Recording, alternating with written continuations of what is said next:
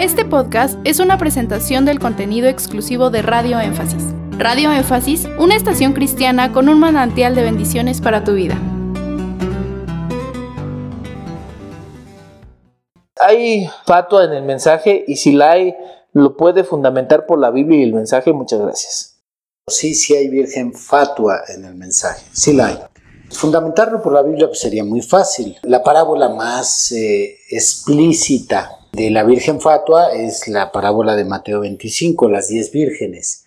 Y creo que es muy evidente que tenemos dentro del mensaje vírgenes fatuas porque todas ellas tienen lámparas, todas ellas están esperando al esposo, todas ellas son vírgenes. Entonces, cuando comparamos esta situación frente a las denominaciones, existe una diferencia aunque también la enseñanza puede ser aplicable entre la enseñanza o la doctrina de William Branham frente a las enseñanzas de la denominación.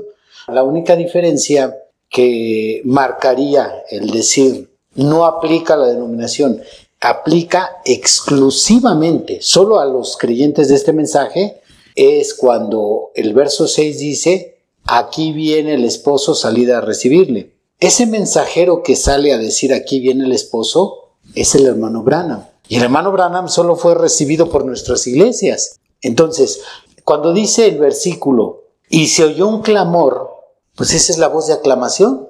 Y muchos han contextualizado ese versículo con 1 Tesalonicenses 4, donde se habla del descenso del Señor en tres fases. Voz de mando, voz de arcángel y trompeta de Dios. Voz de mando es ese, ese clamor que se oye. He, aquí viene el esposo, salida a recibirle. Y si ese versículo está en esa parábola, es porque es para aquellas iglesias que escucharon a ese hombre diciendo, aquí viene el esposo. Entonces las diez vírgenes atendieron a la voz de ese eh, mensajero entonces son puras iglesias del mensaje. Ahora, fundamentarlo por medio de lo que predicó el profeta, pues necesitaría sacar muchos extractos donde él menciona, vamos a, tomar uno bien sencillito, vamos a vocales, no a ABC. El mensaje estreches la puerta.